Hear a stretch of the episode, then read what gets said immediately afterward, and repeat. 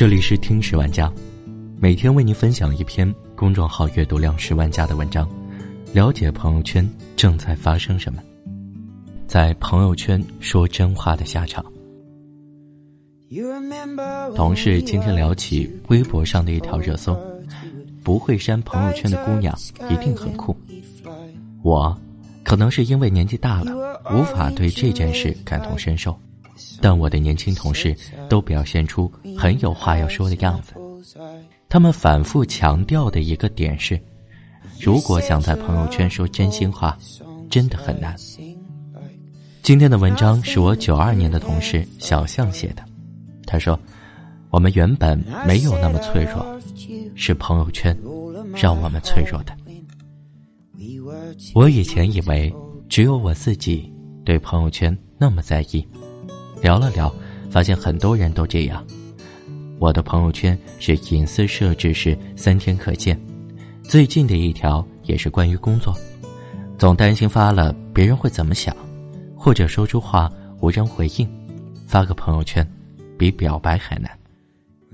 后来我明显的感觉到，朋友圈把我们变得脆弱。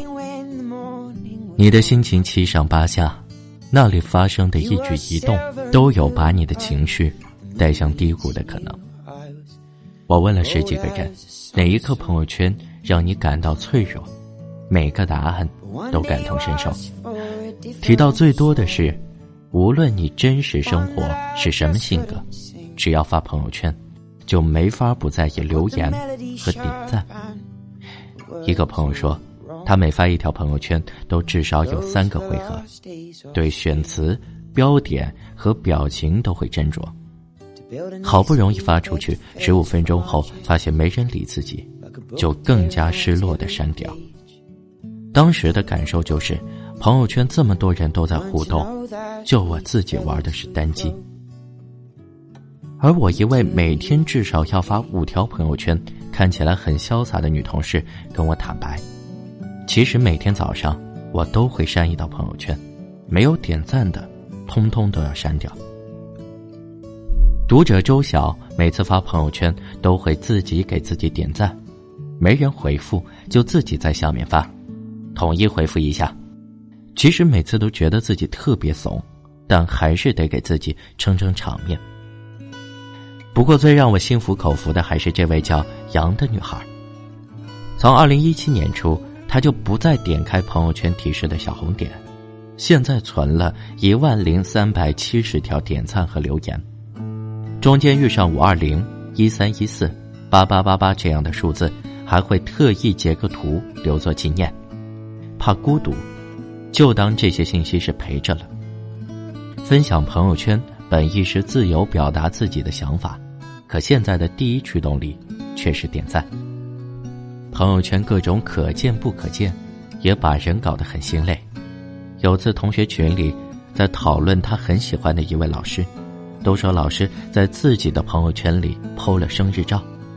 我很自然的想去看看，结果点开老师的朋友圈，发现对他不可见。发现被拒绝的那一刻，特别心碎。你根本不知道有谁在哪里把你屏蔽了，哪一条是躲过了他的分组看到的。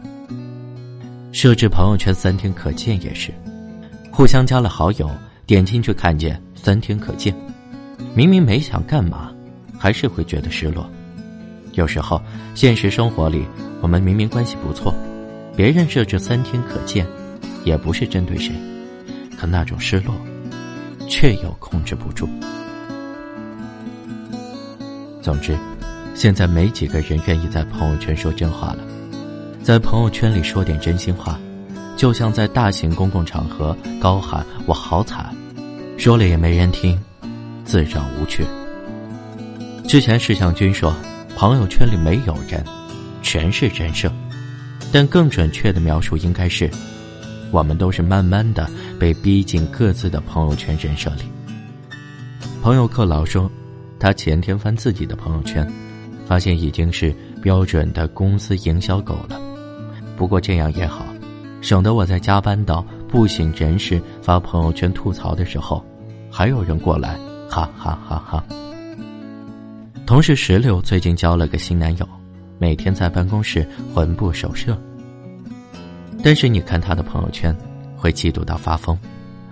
他不回我信息，不接我电话，我也想发朋友圈哀嚎呀。但到最后，还是只敢说好的那部分，完全不是为了炫耀，就是怕说那些不开心的事没人理，或者有人幸灾乐祸。而当我们实在想表达的时候，我们只能选择最绕的方式。还有人说，我在朋友圈发的每一首歌，都是一个故事。然而，朋友圈里没几个人会懂我们这些写在歌里的故事。隔着一层层花花绿绿的墙，越刷越孤独，但不舒服，又是不可能说出来的。其实是朋友圈让人变脆弱了，它的封闭效应，造成了一种私密感。但是，当你加了越来越多的人，它解决不了你很私密的心理需求了。而我们却对他抱有错误的期待。有的时候，我也很讨厌自己的那种脆弱。看到以前玩的很好的老朋友的朋友圈，却无话可说的时候，点赞显得敷衍，留言又不知道说什么，有一种熟人渐行渐远的尴尬。想表达心情，那么多人在看，不好说，只好单独的转发一首歌。其实这些都是。我们对朋友圈这件事产生了错误的预期。我现在给自己定下了规定，不要在乎那些点赞，不给自己订立什么人设。想诉苦的时候，别发朋友圈，哪怕找个老朋友聊聊微信。我们的生活很精彩，很结实。为了删不删朋友圈思前想后，拍照不是为了点赞，老朋友的朋友圈看不懂，也没什么。重点是，如果你在意一个人，去告诉他，别在朋友圈寻找蛛丝马迹。朋友圈很好，但对他保持警惕吧，它代表不了什么。好了，这就是今天的节目。今天的节目来自公众号“新事项”，题为“在朋友圈说真话的下场”。我们下期再见。